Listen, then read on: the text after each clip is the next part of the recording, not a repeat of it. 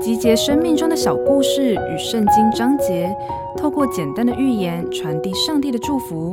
您现在收听的是《心灵绿洲》。有一次，同事抽到一个礼品，回家拆开来看，是一个不起眼的杯子，所以把它任意摆在一边。有一天，有人告诉他，这个杯子是知名连锁咖啡店的产品。突然间，他觉得这个杯子好像不错，所以他带着杯子到朋友家聊天。他们一看到这个杯子，就惊讶地告诉同事，他们当初因为价格太高，还舍不得买呢。同事听了之后，惊觉原来这个杯子这么有价值。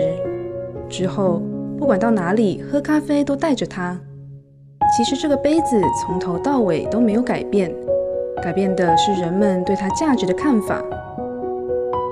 我们曾经也像那个杯子，别人不知道我们真正的身份和品牌，可能连我们也不明白自己的独特。上帝创造你我，没有一个人是一模一样的，每个人都是唯一的限量品，无法被取代。认识上帝，学习用他的眼光来定义自己。你会越来越喜欢这个被上帝视为宝贝的精品哦。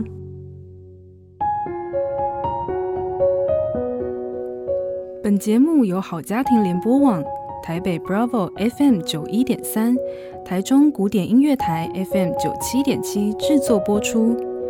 瑞源银楼与您共享丰富心灵的全员之旅。